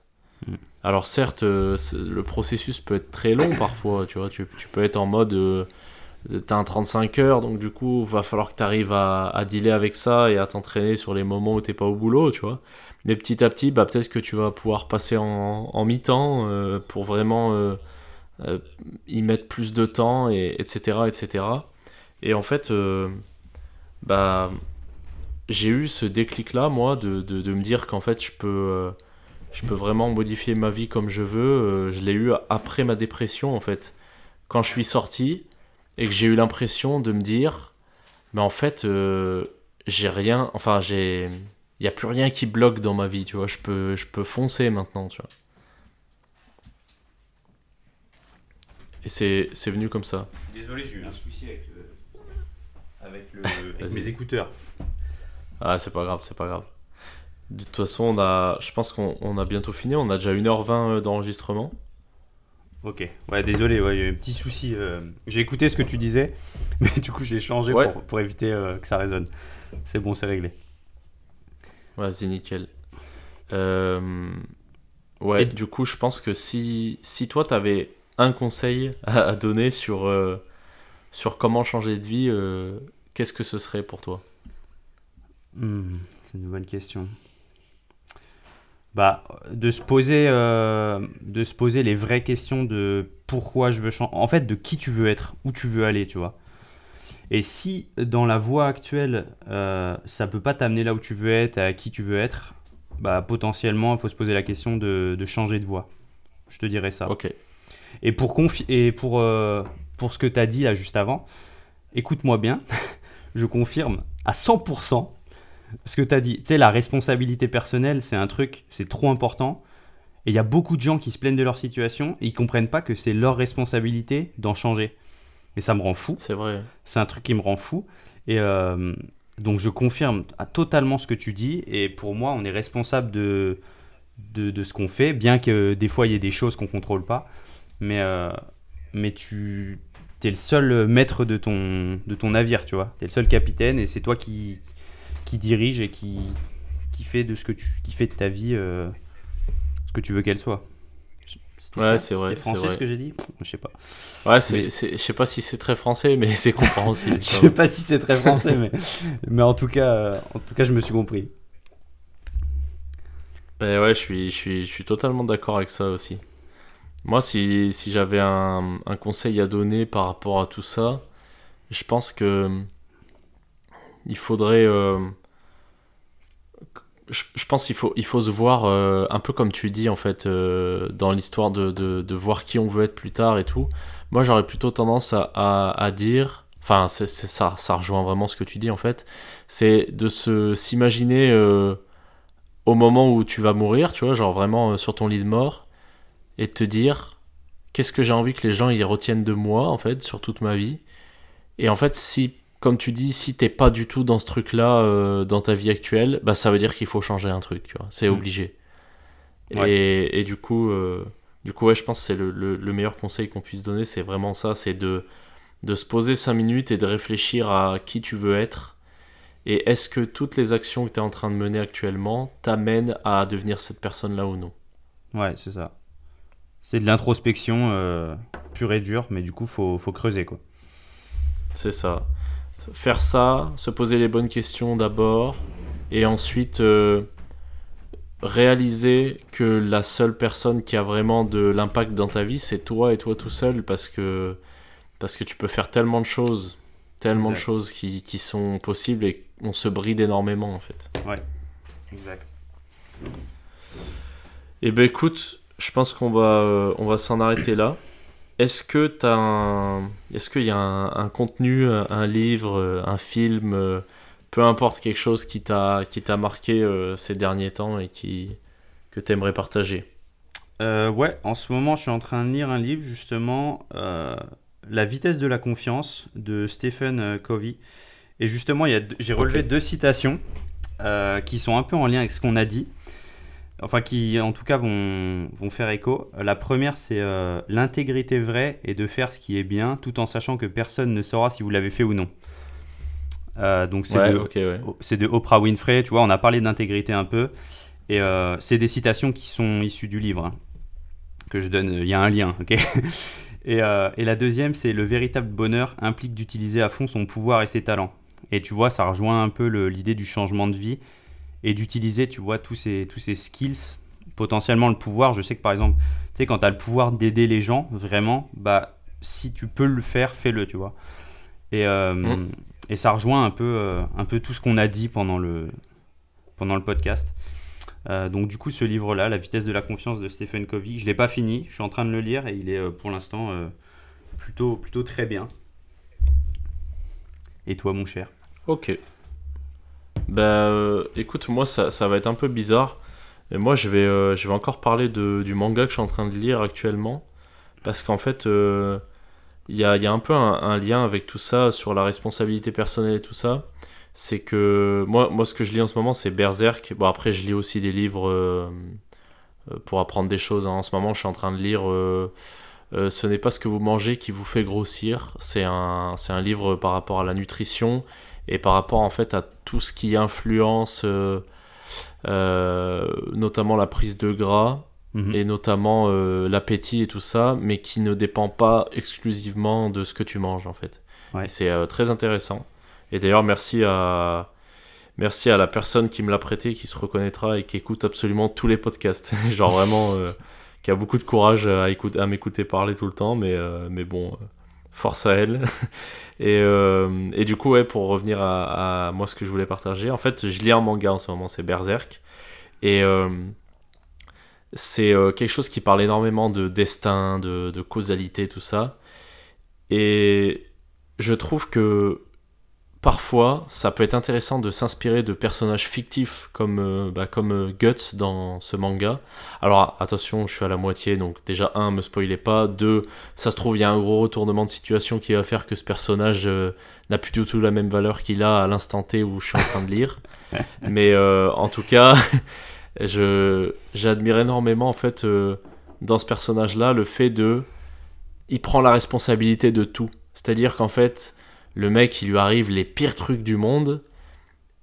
Euh, il est euh, globalement condamné en fait à souffrir toute sa vie. Et en fait lui il va dire non. Euh, peut-être que je suis condamné à souffrir toute ma vie peut-être que je suis condamné à mourir mais en fait je vais quand même me battre quoi qu'il arrive et je vais tout faire pour pour réussir à, finalement bah, défoncer ceux qui me font du mal et tout ça. Et, et je trouve ça incroyable en fait la la force de caractère de ce personnage même si encore une fois c'est fictif. Mais genre c'est euh, c'est si inspirant. Et il y a, y, a, y, a, y beaucoup de mangas comme ça. Il y a moi il y a un, un personnage euh, duquel j'essaie beaucoup de m'inspirer. Et bon je suis pas le seul. Il y a plein de gens qui le kiffent trop. C'est dans One Piece c'est Zoro. Et en fait Mm. c'est ouf de se dire que ce personnage là en fait est probablement euh, l'un l'un des meilleurs euh, combattants en fait euh, genre tu sais c'est un gars qui se combat à l'épée tu vois. Et il est trop fort. Et il y a un moment en fait il y a plusieurs moments dans le manga où en fait euh, il est prêt à sacrifier euh, toute son ambition pour faire réussir son capitaine pour qu'il devienne le roi des pirates en gros. Et euh, il y a beaucoup de valeurs morales en fait derrière ces trucs là qui moi m'inspirent énormément. Et c'est pour ça que je partage aujourd'hui un manga dans le dans le contenu de la semaine mais c'est valable pour des films c'est valable pour plein d'œuvres de fiction en fait où euh, il y a des choses à en tirer et il y a trop de gens en fait qui les regardent euh, bêtement euh, sans en tirer les, les trucs Hmm. tu vois c'est comme une fois tu m'as fait regarder un film euh, c'est euh, Tu ne tueras point.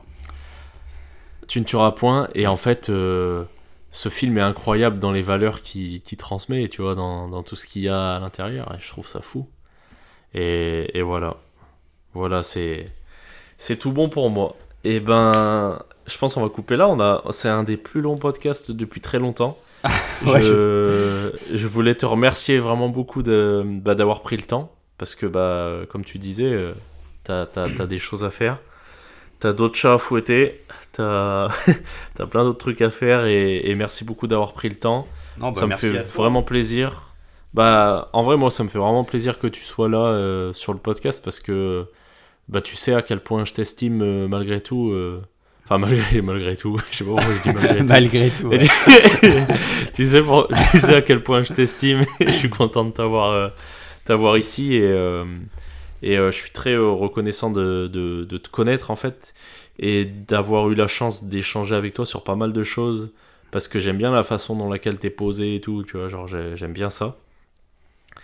Et, euh, et puis en plus bah, de t'avoir côtoyé pas mal de temps, j'ai vu euh, l'espèce de bosseur que t'es, euh, même si euh, t'es un peu toujours dans le, le truc de, de, de la perfection et, et que c'est dur à gérer parfois, même si euh, Ouais. tu vois, j'ai vu tous les efforts que t'as fait pour, euh, pour gérer ça. Et du coup, bah, quand tu quand t'es de, comme tu disais un peu tout à l'heure par rapport à, à ton taf, quand t'es de l'intérieur en fait, tu vois un peu le, travail que les gens mettent sur certaines choses et euh, tu peux que admirer en fait, tu peux que reconnaître euh, ce travail-là. Et euh, bah, moi j'ai eu la chance de, voir ça chez toi. Et du coup, bah voilà, j'ai la, gratitude de- d'avoir côtoyé une personne comme toi. Bah, merci, merci beaucoup, ça fait plaisir. Merci pour le, podcast, merci à toi. C'est avec plaisir. hein. On a tous des choses à faire, mais ça, ça fait partie des, choses que je fais avec plaisir. Donc, on pourra rééditer euh, ou re- refaire ça si, si l'envie t'en t'en prend. Euh, Ah bah ouais, je suis chaud. moi, je suis très chaud aussi. Et euh, c'est réciproque. Tu sais que tout ce que tu viens de dire, c'est c'est réciproque. On le sait, on a déjà beaucoup échangé là-dessus. Donc, on va pas se faire des déclarations en public, mais tu sais Ouais. très bien. Tu sais Ouais, ce que je pense. beaucoup. Tu sais ce que je pense. Et, et de toute façon, continue, euh, continue de faire tout ce que tu fais parce qu'en ce moment, tu charbonnes bien et ça. je trouve- le podcast, etc., je trouve ça très cool. Et euh, c'est inspirant. Donc, c'est. Donc merci Bah, à toi, Merci beaucoup. avec plaisir. Et bah, et bah nickel. Bonne arrête Bah là. écoute, on va, on va couper là. Euh, merci à tous d'avoir écouté jusqu'ici. Euh, merci beaucoup pour tout le soutien qu'a apporté au podcast. Merci pour les gens qui prennent euh, le temps de nous donner des idées de questions, nous donnent des, idées de thèmes. Et, euh, et ben voilà, je vous fais des gros bisous et on se retrouve, ben on va se retrouver mardi ou mercredi. Il faut que je vois comment je m'organise, mais, mais voilà. Allez, salut à tous. Allez, ciao.